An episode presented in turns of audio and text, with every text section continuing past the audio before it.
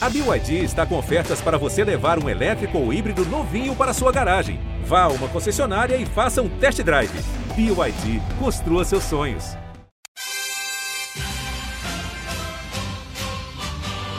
É medalha, é Brasil, é Brasil, é Brasil! Brasil! Prata, é prata, é prata, é prata, é prata para o Brasil! É ouro! Grite junto! Medalha de ouro para o Rumo ao pódio! Saudações olímpicas e pan-americanas! Este é o Rumo ao Pódio, podcast de esportes olímpicos da Globo. Eu sou Marcel Merguiz, estou aqui em Santiago, no Chile. Hoje, segunda-feira, dia 30 de outubro de 2023, quando começamos a última semana dos Jogos Pan-Americanos. E faltam também 270 dias para o início dos Jogos Olímpicos de Paris em 2024. E quem está comigo novamente aqui no Rumo ao Pódio hoje é Guilherme Costa. Tudo bom, Gui? Fala, Marcel. Bom dia, boa tarde, boa noite para todo mundo ligado no Rumo ao Pódio. Desde a última vez que a gente fez o Rumo ao Pódio, na sexta de manhã, o Brasil ganhou 20 medalhas de ouro. Estávamos com 14 quando a gente conversou na sexta de manhã. Três dias aí, o Brasil pulou para 34. Já passou o Canadá, mas acho que a briga vai seguir até o fim. O Canadá está com 33 ouros, o Brasil 34. E o México está com 35. E acho que a última vez que a gente conversou, o México tinha 31. Então, em três dias o Brasil ganhou 20 medalhas e o México 4. Acho que a briga vai ficar Brasil e Canadá. O Brasil e Canadá vão conseguir deixar o México um pouco para trás nisso aí. Boa, Bog. Vamos começar já pelo quadro de medalhas, então. Eu sempre gosto das suas análises e projeções sobre o quadro. É, você tem razão, o Brasil encostou no México. Acho que talvez seja a última vez que a gente fale com o Brasil é, atrás do México no quadro de medalhas. É, passou o Canadá, mas essa briga vai persistir até o fim do PAN. E em algum momento no final de semana o Brasil foi o melhor país, assim, disparado do PAN, com, com as medalhas no, principalmente no tênis ali, é, indo muito bem. O Brasil disparou ali no sábado e no domingo, não lembro exatamente em que momento o Brasil liderou o fim de semana, o quadro de medalhas do final de semana, então foi um final de semana muito bom para o Brasil mesmo, mas eu quero te ouvir já, já invertendo todo o nosso o nosso roteiro aqui. E vamos começar pelo quadro de medalhas. É, você mesmo disse que as pessoas estão mega interessadas aí no Brasil sobre essa disputa com o México. Acho que essa disputa está ficando para trás, né? Acho que é aquela volta final que o Brasil dá agora sobre o México. E, e nas projeções de hoje, segunda-feira, terça, vamos começar por segunda-feira. Nessa projeção de segunda-feira é, é, é, o dia da é o dia da virada, é o dia do amor, é o dia do terror, é o dia do que o Halloween tá pegando aqui no Chile, assim, falando terror, tem, cara, tem esqueleto, abóbora e fantasminha por toda parte. Então eu tô, tô, tô com o Halloween na cabeça. Mas diga, é, é, é, a hora da virada? Chegou? Sim, chegou. O que tudo indica hoje, o Brasil vai passar o México para valer. O Brasil é favorito a três ouros. A gente está gravando o podcast de manhã, né? Talvez durante o dia isso já não faça tanto sentido, mas o Brasil é favorito ao ouro no surf com a Tati Weston Webb, no longboard do surf com a Chloe, com a Chloe Calmon e o Rafael Silva no judô. Tem um cubano muito forte, mas acho que o Rafael Silva acaba sendo favorito na categoria acima de 78 quilos. O México é favorito a um ouro só nos 10 mil metros do atletismo, é o primeiro dia de provas de pista e campo do atletismo, então é, o México deve ganhar um ouro e o Brasil deve ganhar três no, um no judô e dois no surf, aí o Brasil passaria o México. O dia do Canadá também não, não parece ser tão bom. O Canadá é favorito apenas a duas apenas a uma medalha de ouro no judô. Então, a princípio, o Brasil termina hoje, essa segunda-feira, como segundo colocado no quadro de medalhas. Então, acho que essa, essa é a análise. E pegando aquela projeção que eu fiz lá no começo do PAN, uhum. quando eu coloquei todas as medalhas, era para o Brasil, neste momento, ter 33 ouros. O Brasil tem 34. Então, estamos acima até mesmo da projeção, e essa projeção já é de 60 ouros. Então, e o recorde do Brasil é 54. Então a gente está caminhando muito forte para bater o recorde, para ser segundo no quadro, para ganhar da minha projeção, enfim. Acho que ganhar da minha projeção é maravilhoso. acho que esse fim de semana, assim, foi aquele fim de semana de alívio para todo mundo entender mesmo que o México não é o rival do quadro de medalhas. O México vai ganhar um monte de medalha ainda, mas o Brasil vai passar o México é, com tranquilidade. Acho que a, a briga é com o Canadá e a briga é com o Brasil de 2019, quando o Brasil bateu o recorde com 54 ouros. Eu gosto dessa briga do Brasil nos últimos anos com ele mesmo, tanto em PANs quanto em Olimpíadas. O Brasil vem se superando, vem superando marcas importantes. Não é que a gente tinha uma, ganhou duas, a gente está tá aumentando é, elevando o nível numa prateleira que já é alta. E eu gosto também de uma briga que eu estou acompanhando desde o começo no quadro de medalhas do Brasil, que você já tinha cantado essa bola, a, a lá os sinuqueiros do, do, do, dos anos 90, é, que é a briga entre homens e mulheres, que é uma disputa saudável, mais do que saudável, entre homens e mulheres na delegação brasileira, e as mulheres, enfim, passaram nas duas métricas possíveis, Gui. As mulheres têm mais ouros agora que os homens e também têm mais medalhas. No começo até tinha mais medalhas, mas os homens tinham, tinham conquistado os primeiros ouros do Brasil com mais facilidade agora já virou. As mulheres do Brasil estão com 17 medalhas. Cara, olha que números cabalísticos aqui, hein? Mulheres do Brasil, neste momento, neste minuto no PAN, 17 medalhas de ouro, 17 medalhas de prata e 17 medalhas de bronze, totalizando 51 no total. Os homens com 16 de ouro, 18 de prata, 13 de bronze, bronze 47 no total. É, eu disse que você tinha cantado essa bola. O Brasil pode ficar, né, tem a tendência de ficar pela, pela primeira vez as mulheres do Brasil à frente dos homens do Brasil nos Jogos Pan-Americanos. Isso nunca aconteceu também nos Jogos Olímpicos e a gente começou a projetar que talvez aconteça ano que vem em Paris, né? Exatamente. Aqui no PAN, a minha projeção é que homens e mulheres ganhassem o mesmo número de ouros e as mulheres ganhariam essa disputa, digamos assim, nas pratas. E, agora, e até o momento é o que está acontecendo praticamente, né? As mulheres com 17 uhum. ouros, os homens com 16. É, a gente fala aqui de uma disputa, né? Mas obviamente não é uma disputa. A gente quer que o Brasil tenha um milhão de ouros e tanto faz com homem e mulher. Mas acho que vale a pena a gente analisar todo o contexto. O esporte feminino do Brasil está ganhando muita relevância, tanto em âmbitos mundiais quanto em âmbitos continentais. O esporte em que o Brasil é, tem a maior discrepância entre homens e mulheres a favor dos homens é a natação. A natação já acabou, né? Então, por isso que você falou, no comecinho do PAN, ali nos primeiros dias, teve um momento que eram oito ouros masculinos e dois femininos, porque a natação estava muito forte. Agora a natação acabou e os outros esportes estão aparecendo. E, a, e as mulheres tendem a ficar na frente mesmo, porque ainda falta ginástica rítmica. E ao que tudo indica, a ginástica rítmica do Brasil é favorita a oito ouros, e só tem mulheres na ginástica rítmica, né? A, a regra oficial do PAN e das Olimpíadas só pode mulheres. Então, ao que tudo indica, as mulheres vão ser maioria, assim, nessas, nessas medalhas de ouro pela primeira vez na história. Isso é um, é um, é um dado muito importante, é um número muito importante. Então, é, ao que tudo indica, isso vai acontecer. Isso mostra a força do esporte feminino do Brasil. Isso já projeta para Paris, possivelmente que as mulheres ganhem mais medalhas do que os homens.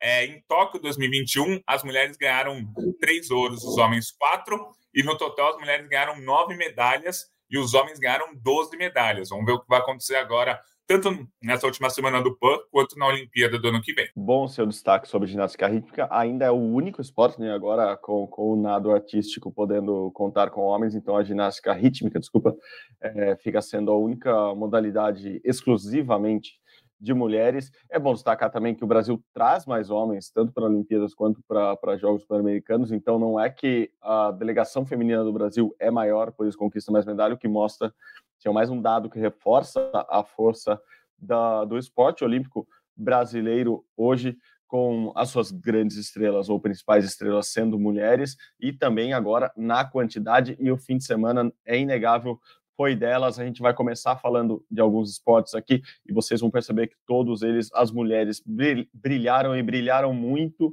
Primeira semana de PAN, primeira semana de handball feminino. O handball masculino começa agora e no handball feminino, você sabe, desde lá, desde 95 foi a última vez que o Brasil perdeu uma partida no PAN, não foi campeão desde então, desde 99 o Brasil campeão nos Jogos Pan-Americanos no handball feminino, heptacampeã, sete vezes campeã, é muita coisa. As meninas ganharam ontem de novo.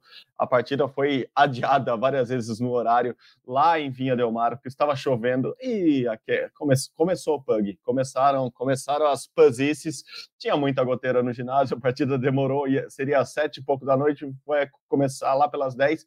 Mas o importante é que as brasileiras ganharam. E com isso, eu acho esse dado muito, muito legal, Gui as brasileiras do handball igualam a seleção feminina de vôlei de Cuba. Isso mesmo, aquela seleção que você, se não lembra porque não era nascido, já viu imagens de Regla Torres, Regla Bel e etc. Mireia Ruiz, elas ganharam sete vezes seguidas o PAN. Agora a seleção brasileira de handball iguala essa marca como a seleção feminina, a equipe feminina que mais vezes ganhou seguidamente o PAN com sete. Então, parabéns para as meninas. E o mais importante, no final, não sei se é o mais importante, a medalha de ouro no, PAN é muito importante, mas também tão importante quanto elas já garantem a vaga olímpica em Paris. Me ajuda a fazer as contas aqui, Gui. Agora, com essas 14 é, atletas confirmadas do handball feminino. É, só que no PAN o Brasil já tinha conquistado nove vagas com boxe, uma vaga no pentatlo moderno com, com a Isa Abreu, então 24 vagas, 24 passaportes carimbados aqui em Santiago até agora. É isso, né, Gui? É, e ainda tem os dois índices da natação, né? Que as meninas fizeram nos 400 metros livre, que a vaga não é delas ainda, vai ter uma seletiva mas o Brasil já tem esses dois lugares garantidos. Então, neste momento, o Brasil, somando todas as vagas que o Brasil já conquistou para a Olimpíada de Paris, está com 139 vagas. Quando a gente Bom, fala hein? 139 vagas, o futebol feminino são 18, porque são 18 jogadoras. Isso, isso. O vôlei feminino, 12. O vôlei masculino, 12. Aí vai somando, vai somando, chega a 139 vagas. O Brasil já tem vaga, falando rapidamente, no atletismo, no boxe, na canoagem, no ciclismo, no futebol feminino na ginástica, na ginástica rítmica, no handball, olimpismo, pentatlo, rugby, natação, saltos ornamentais, surf, tênis, tênis de mesa, tiro, tiro com arco, vela vôlei. Essas são as vagas do Brasil até o momento. Muita vaga é isso mesmo. A gente conta, por exemplo, 14 vagas é, do, do handball. É, com isso, o Brasil já está muito perto de bater uma das marcas que veio aqui para bater, que são das 29 vagas olímpicas conquistadas no PAN de Lima em 2019, ainda tem muita vaga em disputa, e o Brasil, uma, aliás, daqui a pouquinho no, no tênis de mesa é, misto, o Brasil, a, a Bruna Takahashi e o Vitor Ishii jogam a semifinal daqui a pouquinho, se passarem para a final também, já garantem o Brasil no, no, nas duplas mistas do, do, tênis de mesa, o Brasil que já classificou a, a, as equipes masculino e feminino, mas enfim, daqui a pouco mais duas vagas em jogo. Então, parabéns para o handball, que, que bela campanha. É, ontem à noite também, de novo as mulheres, basquete feminino do Brasil campeão, vencendo a Colômbia. É, o basquete no PAN é sempre complicado, né, Gui? Eu acho que por isso até perde um pouco de importância, por assim dizer. É, dessa vez, Estados Unidos e Canadá não vieram, as equipes vieram mais fracas, mas acho que o importante é que essa seleção feminina do Brasil vai ganhando corpo, né? Assim, passou por um período muito ruim, algumas jogadoras voltaram agora, revelações do time, o time está ganhando uma cara de seleção competitiva, né? É isso, é. Primeiro a gente tem que falar que assim, o PAN realmente no basquete feminino tem um nível muito fraco. As seleções não vêm completas, inclusive a do Brasil não estava completa. O time mais forte, entre aspas, que tinha era Porto Rico. É, se a gente colocar a proporção de, das atletas que estavam pela, com relação à, à grande força que pode ter o país, então acho que é, Porto Rico até seria o favorito lá naquela minha projeção inicial. O Brasil era, entre aspas, o favorito a prata. Mas o Brasil conquistou a medalha de ouro. A final de ontem, convenhamos, o placar de amostra teve um nível técnico baixo, né? Teve um quarto que o Brasil marcou seis pontos e mesmo assim é, ganhou o jogo. Mas é muito importante para essa seleção aprender a conquistar títulos. No último Sim. ano, o Brasil foi campeão sul-americano, vencendo a Argentina com uma sexta no último segundo. Depois, no começo desse ano, foi campeão da Copa América e agora campeão dos Jogos Pan-Americanos. Então, três títulos em um ano é muito importante, é muita coisa legal do basquete feminino que tem o grande objetivo classificar para a Olimpíada num pré-olímpico que vai ser no começo do ano que vem. Essa esse é o grande objetivo dessa seleção nesse ciclo. Boa, boa. Pré-olímpico em Belém, no Pará, no Brasil. Então, o Brasil com muitas chances de classificar, mesmo sendo contra europeus, é, digamos, mais fortes. Hoje, o basquete feminino do Brasil pode, enfim, voltar para a Olimpíada. O basquete feminino de tanta história, de tantos Jogos Pan-Americanos quanto em Olimpíadas. Então, sim, estamos na torcida por elas. Falando de esporte feminino, vamos continuar nessa, nessa linha ainda, porque elas brilharam aqui no PAN. Vamos falar de tênis um pouquinho, Gui? É, teriam vários destaques do tênis. O primeiro destaque é que o tênis do Brasil veio, jogou e foi muito bem aqui nos Jogos Pan-Americanos. É, eu estive nos três últimos dias lá na quadra central. Quadra central, o, o chileno é apaixonado por tênis. É, basta lembrar que as únicas duas medalhas olímpicas que o Chile tem é, na história, na história dos Jogos Olímpicos, são do tênis, com Nicolas Massu e Fernando Gonçalves, eles dois em duplas é, em 2004 e o Gonçalves também em simples em 2004. Então, o tamanho do, do tênis aqui é, é absurdo. Eles gostam muito, são apaixonados, lotaram a quadra todos os dias. Mas quem brilhou mesmo foi o Brasil. Destaque, acho que disparado para Laura Pigossi, que conseguiu o título em duplas com a Luísa Stefani, elas que foram medalhistas olímpicas em Tóquio, na maior surpresa que o Brasil teve na última Olimpíada, conquistaram o bronze. Aqui elas foram ouro, jogando muito bem, elas se dão muito bem. Engraçado que é só a segunda vez que elas jogam juntas, né? Jogaram Olimpíada, jogaram PAN. E a Laura também conquistou em simples o ouro, conquistou a vaga, porque chegou na final, ganhou é, de uma Argentina na semifinal, passou para a final, conquistou a vaga olímpica dela. Ela falou que era um objetivo dela, que ela queria já adiantar essa vaga olímpica. Ela estava muito emocionada, chorou muito ali na quadra e depois foi campeã também jogando bem. Claro que o nível é um pouco abaixo, como a gente falou do basquete, mas pensando aqui que era uma espécie de WTA 250, talvez um pouco menor, não, acho que um pouco menor. Mas a Laura jogou muito bem e isso que importa. O Brasil foi muito bem aqui com com, com, com as duplas. Em simples também gostei muito do tênis. E, de novo, o tênis feminino do Brasil brilhando. No final de semana, que a Bia Haddad conquistou o principal título da carreira dela também.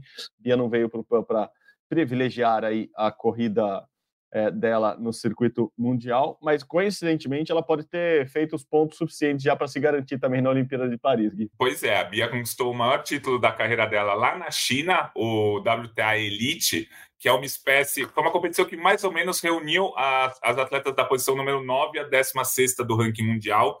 É, são as atletas que não disputam o finals, que é só as oito primeiras, mas é um torneio super importante, 700 pontos no ranking para Bia. Bia subiu para a 11 posição no ranking mundial. Pronto, voltamos a falar de PAN agora. Que a Laura, como você falou, garantiu a vaga. A Laura tem um, ela tem uma força nesses torneios em que ela defende o Brasil, né? Seja a Billie Jean Cup, né? Que é a Copa do Mundo feminina por equipe, seja Jogos Pan-Americanos, seja Jogos Olímpicos. Acho que ela muda um pouco o coração dela ali para disputar essas partidas. Isso é muito legal. E aí ela levou dois ouros, né? Individual e duplas femininas. É, na dupla mista, o Brasil ficou com a medalha de prata. Quem jogou foi a Luísa Stefani e o Demoliner. A final da dupla masculina, é, você estava nessa também, não? Tava, você... tava. Cara, que foi absurdo. Acho que você pode, você pode contar mais um pouco daqui a pouco. Deixa eu só fechar o raciocínio. Dupla masculina foi campeão em cima do Chile. É, e aí, acho que vale a gente falar assim: o Brasil pegou o bronze no masculino. O Thiago Monteiro ganhou do Gustavo Eide. Os dois disputaram a, a medalha de bronze. A Argentina fez ouro e prata. Se a Argentina conseguir na, é, a vaga olímpica pelo ranking mundial, em que os, os são quatro vagas é, por país no máximo, essas vagas da Argentina no PAN deixam de existir e o Brasil herda as vagas. Então, é, isso é muito importante falar. Se a Argentina conseguir as vagas pelo ranking mundial, o Brasil pode se classificar ainda no masculino também com o Thiago Monteiro, primeiro. E se tiver duas vagas é, herdadas, vai o, o Thiago e o Gustavo Eide. Então é importante falar que essas vagas do tênis ainda podem pintar no masculino também, no feminino, como você falou. Laura Pigossi já pegou a vaga. Agora conta um pouco dessa final de duplas que eu assisti. É, como você falou, foi contra o Chile, torcida lotada, confusão, treta, briga, é, e, e, principalmente não foi exatamente com a torcida, né? Acho que o, o, maior incômodo foi com a própria comissão do Chile, né? É, é assim, é uma quadra central, ela é até engraçada, ela, ela não é no ela não é construída para cima, assim, ela é como se fosse num buraco, ela é uma arena, assim, lembra muito uma arena dessas de batalha, de torada, enfim. E, e a torcida chilena estava muito empolgada mesmo com essa dupla. É, não estão os principais tenistas chilenos hoje. O Chile, a gente pode até dizer que é o segundo país hoje na, na América do Sul em termos de ranking, então o chileno estava muito empolgado. E, e, o Brasil começou muito bem o jogo, depois o Chile virou e em algum momento ali começou um estresse que envolvia a torcida. O, o, tênis eh, virou Copa Davis, virou Libertadores. O tênis é, é, muito conhecido por ser um esporte que se respeita muito o silêncio na hora de sacar, na hora dos pontos. Você não comemora gol, não, não grita gol antes, então tem muito disso. Mas a torcida do Brasil incomoda muito, porque é muito barulhenta. Mesmo pequena, ela é barulhenta e ela atrapalha assim, atrapalha esse ritual do tênis. Eu acho que, por exemplo, ela deu muita força para a Laura em momentos que a Laura parecia estar tá baixando a, a, a, Laura é uma jogadora talentosa, mas ela funciona muito mais no coração. Ela eleva o potencial dela quando, quando ela está empolgada. Então a torcida percebeu que ajudava ela. E quando chegou na, nas duplas, percebeu. E o Demo, o Demoliner, é um cara que é muito vibrante, muito vibrante. No jogo anterior, na semifinal, é, eu não vou falar o palavrão que ele falou aqui, mas ele foi na rede contra os, contra os argentinos e mandou um é C-H-U e não é Tititi. Assim, é, foi muito engraçado, assim, porque não é comum isso acontecer no tênis. E a torcida chilena já estava nessa vibe. Inclusive, eu falei do Nicolas Massu, ele estava comentando na TVN. E tem um gritinho que, que os chilenos faziam, assim, que é, se o Massu pode, vocês podem. E era engraçado, porque ele estava lá, assim. Então, ele era minha inspiração, tipo, olha para cima e vê o cara aí que ganhou a medalha olímpica, ganhou um monte de coisa. Se ele pode, vocês podem. E daí virou esse estresse. E daí a, as comissões ficam bem na beiradinha na quadra, muito perto, assim, como se fosse o box no, nos torneios é, principais de tênis. Então, obviamente, tava, tava um estresse, tava um... Tá, quando você vê na quadra, você vê muito essa esse xinga daqui, xinga dali, provoca daqui, provoca dali. Então rolou isso, assim, rolou esse essa grande, como que eu vou dizer, provocação que não é comum no tênis, e os caras pilharam muito, assim, Vou, vou citar um, um, exemplo que quem, quem já viu tênis ou gosta de tênis, joga tênis. Cara, quando você estava olhando na rede, você dá uma bolada no, num adversário, a primeira coisa que você faz é pedir desculpa. Teve um momento do jogo que essas. Quando você dava um vôlei e jogava em cima do jogador, não rolava desculpa. Assim, o cara jogava três vezes na bola para acertar o outro e comemorava o ponto, e depois que acabava aquele. O cara Desculpa, desculpa, desculpa, essa desculpa é a desculpa mais falsa do mundo. Então, então foi esse o clima e o Brasil virou um jogo ali que, em algum momento, eu achei que estava totalmente perdido. Assim, no começo do jogo parecia que o brasileiro ia atropelar, depois parecia que estava totalmente perdido, depois virou, então é, eu acho que é, de novo foi, foi no coração ali e no coração do chileno que saiu magoado ali do, naquele dia no jogo. Até eu, uma hora eu pedi desculpa para o Matheus, eu estava do lado dele, assim, e, e, e, eu falei, ó, desculpa, é, eu acho que a gente não queria atrapalhar a festa de vocês. O Chile, pelo menos o Chile no quadro de medalhas está na frente da Argentina, que é o grande rival deles. Então, eles estão, eles estão. Quando a gente falou, isso foi no sábado, né? Ah, quantos ouros o, tinha, tinha os chilenos nossos? Quantos ouros vocês conquistaram já? Daí, sim, foi meio que automático. A gente falou assim. É, eu falei, no caso, eu estava com o Caio Maciel no repórter lado, eu falei, cinco. Daí eles, é, cinco? Eu falei, é, hoje já foram cinco ouros. Ele falou, não, não, não, no PAN inteiro, porque cinco ouros a gente tem no PAN inteiro. E o Brasil estava nessa linha. Então, o Chile é um país menor aqui esportivamente, mas eles hoje eles estão na briga com a Argentina, que, se eu não me engano, se mudou até agora, só tem dois ouros. Está muito mal a Argentina no PAN, muito mal. Dois ouros do esqui aquático, três agora dois ouros no esqui aquático era, era, ó, eram as medalhas da Argentina. Ah, claro, a Argentina ganhou com o Facundo Dias Acosta a medalha de ouro no, no simples, ganhou do Chile ontem. Então foi a terceira medalha deles, mas os chilenos estão brigando com os argentinos. Assim como a gente, a nossa meta é brigar com o Canadá, o Chile quer brigar com a Argentina. Boa, é isso. A, a, briga deles é com, é com Argentina e Chile, porque eu vou até contar uma, uma história rapidamente também, já que você contou. Teve um dia que eu, quando eu tinha uns 10, 11 anos, eu fui viajar para Patagônia. A gente foi de carro, eu, meu pai minha mãe e tal. E a Patagônia você vai indo o caminho que a gente fez. A gente ia um pouco para o Chile, um pouco para a Argentina, um pouco para o Chile, um pouco para a Argentina. Aí a gente deu carona para uns chilenos. No fim, a gente acabou sendo um pouco enganado, porque eles fingiram que eram padres, a gente acreditou. No fim, obviamente, eles não eram padres. Um deles era jogador da seleção de rugby, eu fui descobrir depois. Mas, mas aí, eles estavam fingindo ser padres, tá? E aí a gente estava no carro, tal, dirigindo. Aí primeiro um deles chamava Juan Pablo, né? E meu pai perguntou: "Ah, Juan Pablo é em homenagem ao Papa?" Aí ele: "Não, o Papa que é em homenagem a mim". Aí a gente já começou a entender que o cara não era exatamente padre.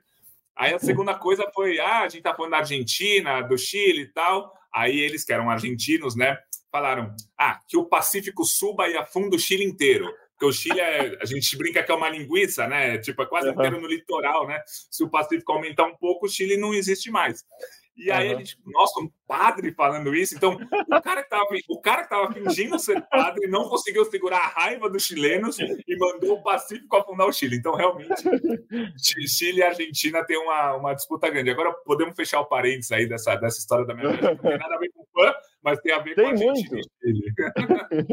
Tem muito, tem muito. A gente percebe mesmo a rivalidade aqui. É, o, o Brasil não é o país mais querido desse PAN, assim, Gui. A gente está percebendo que muitas e muitas vezes o que costuma acontecer em outros países, em outros países, assim, no México era muito claro que os torcedores mexicanos torciam para o Brasil.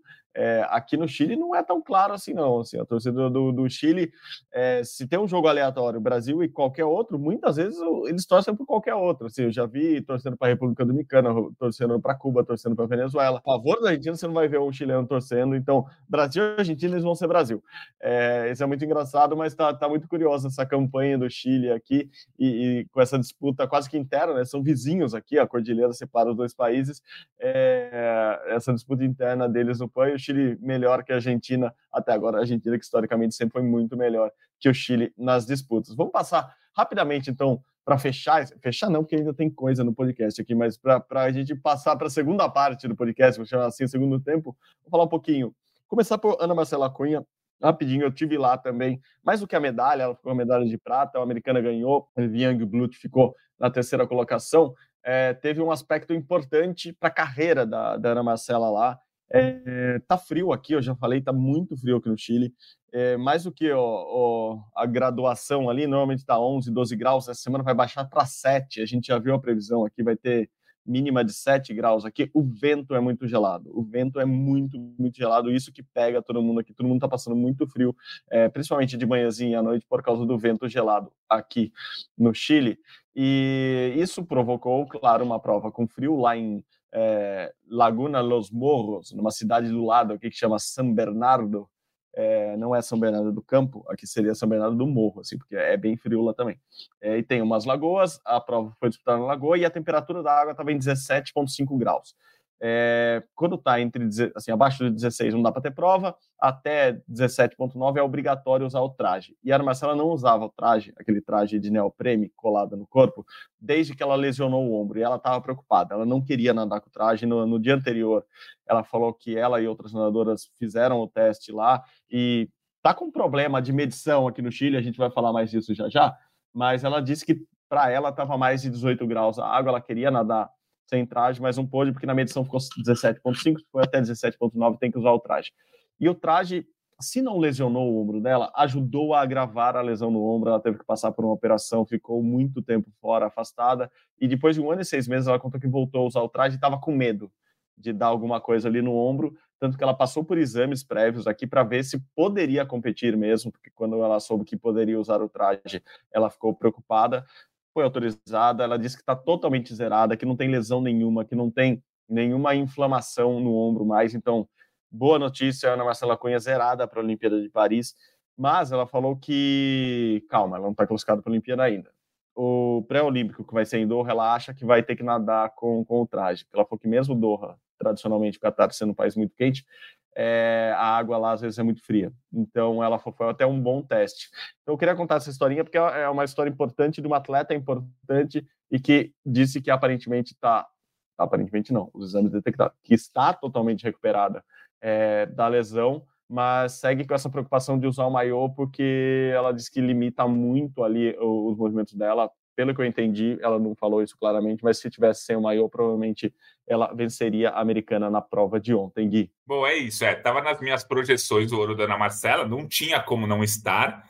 Mas, assim, primeiro, se ela conquistar essa medalha de prata, mesmo sem todos esses problemas, você falou, também estava super ok, não tem problema nenhum. É, acontece em jogos pan-americanos, favorito perde, depois outro favorito ganha, enfim.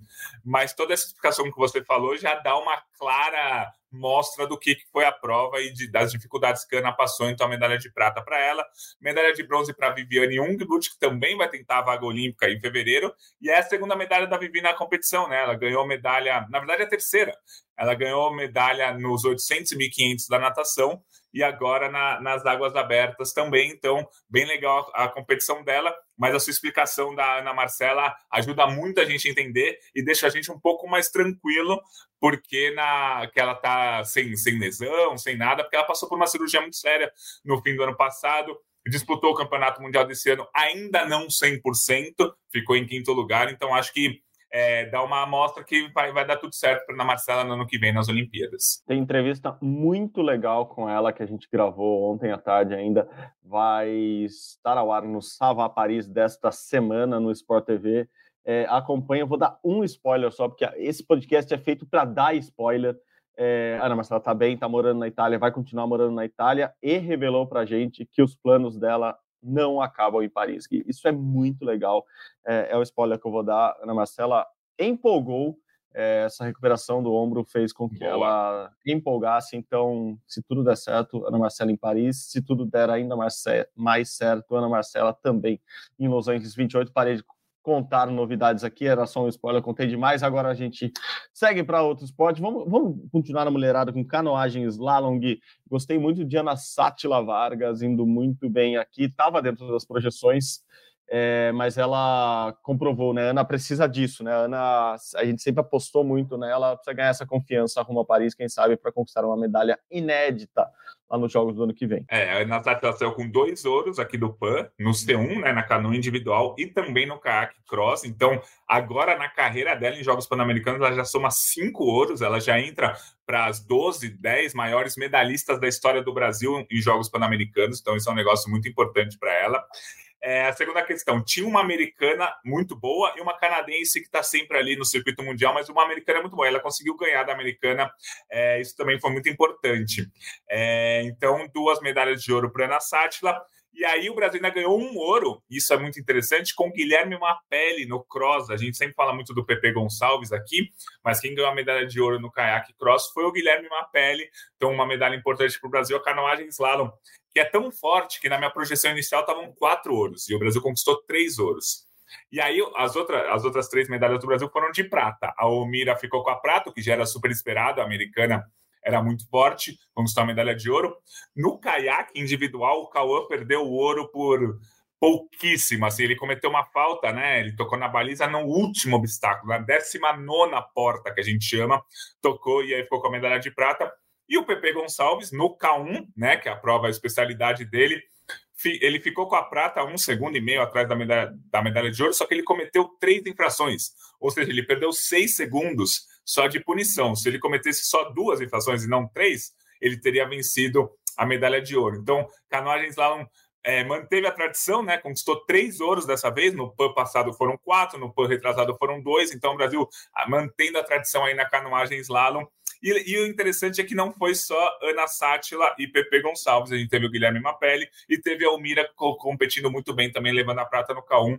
Gostei do resultado da canoagem slalom. Boa, boa. A gente falou lá no comecinho do, do quadro de medalhas, né? O Brasil chegou, né? Bateu a marca de 100 medalhas nesse PAN. É, pelo que tudo indica, se o Gui estiver errando por uma medalhinha só para cima, o Brasil vai conquistar 200 medalhas. Então, estamos animados. Primeira semana passou já com batendo a marca das 100 medalhas. Curiosamente, a medalha número 100 não foi disputada ou lutada, é, foi do Gabriel Falcão no judô, que teve facilitada a sua conquista ali, é, não lutou e, infelizmente, para o Brasil e para ele, porque o Daniel Carguinin se machucou também, né, Gui? Assim, ó, uma notícia ruim ali no, no, no, meio do caminho, a gente que estava esperando o Carguinin muito bem aqui no, aqui no PAN, é, temos essa notícia, mas assim, a gente noticiou outras pequenas lesões aqui no PAN também, que não, aparentemente nenhuma delas compromete é, o ciclo ou esse final de ciclo olímpico para Paris, mas o Cagni não lutou a final, então o judô continua bem, né, Gui? O judô que tem muita relevância para o Brasil, o Brasil é o principal país aqui é, do judô no, no PAN, é, hoje tem os pesados, mas fomos bem ontem, né, Gui? Muito bem. O Brasil agora, somando os dois dias de judô, já está com seis ouros. A minha projeção inicial para o judô eram seis ouros. Ainda falta um dia de competições individuais e um dia por equipes, e, e aí essa projeção, é, esse número com certeza vai passar minha projeção de seis ouros, o que é muito legal. Sempre falo aqui, adoro quando acontece isso, quando eu erro a projeção o Brasil ganha mais do que eu estava projetando. É, a gente, o, o, acho que o mais legal do Daniel Carguinin que você falou é que ele, ele fez questão de lutar a semifinal mesmo machucado. Mesmo machucado. Porque se ele não luta a semifinal, a final vai ser ia ser Colômbia contra o Gabriel, né? E o Gabriel poderia perder, enfim, o ouro não viria para o Brasil. Então ele lutou a semifinal para garantir o ouro e uma prata para o Brasil. Isso foi muito legal. Ele não lutou a final.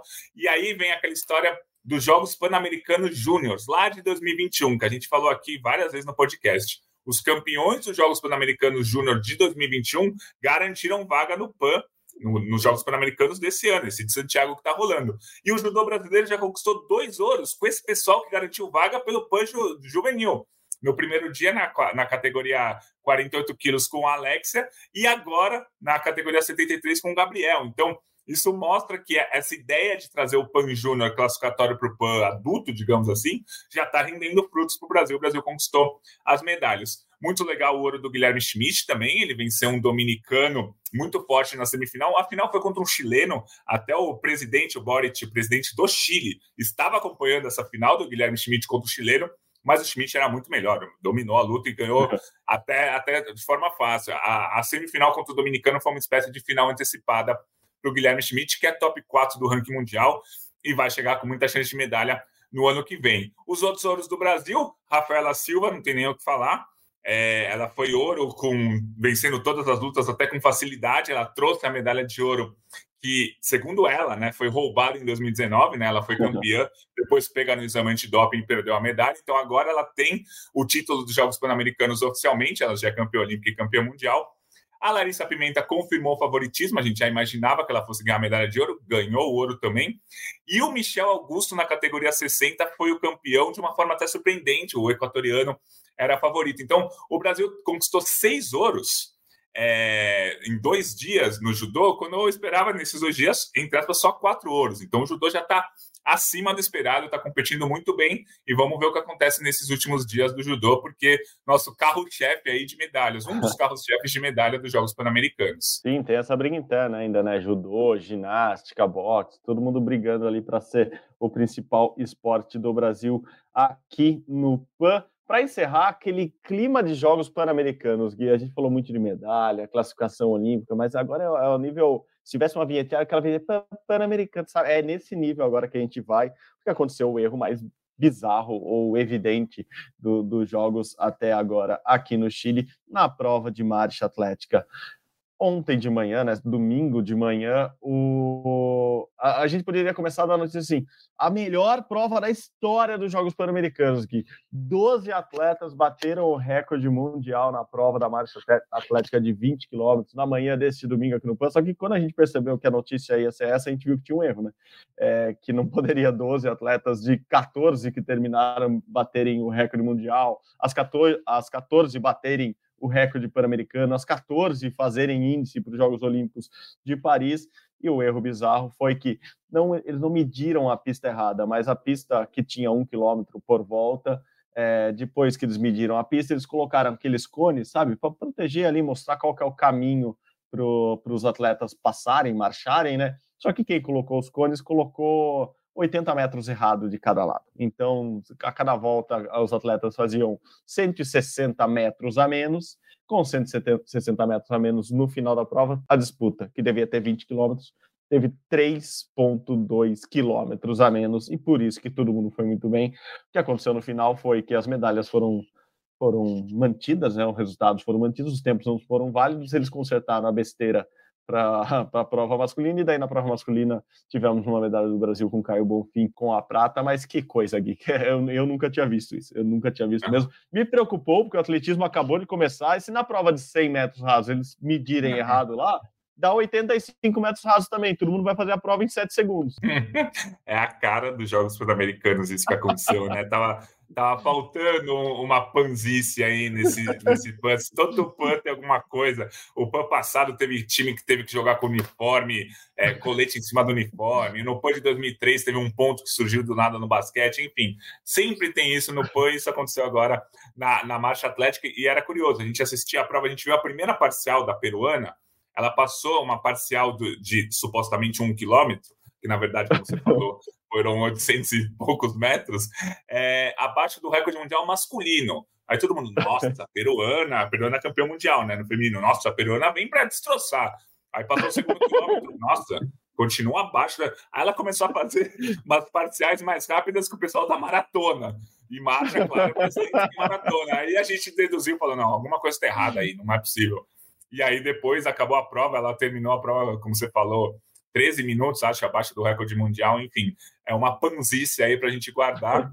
E, e, falando das medalhas, né? Eu esperava pelo menos uma medalha da Vivi na, na marcha atlética, que a marcha atlética na, nas Américas é muito forte, né? Equador, Peru, México, Colômbia, tem times muito fortes de marcha atlética. Ela ficou em quinto lugar, a gente esperava é, a medalha. E o Caio, eu tinha projetado um ouro, mas eu sabia que o ouro era muito difícil, porque tem Equador, tem a Guatemala também é muito forte.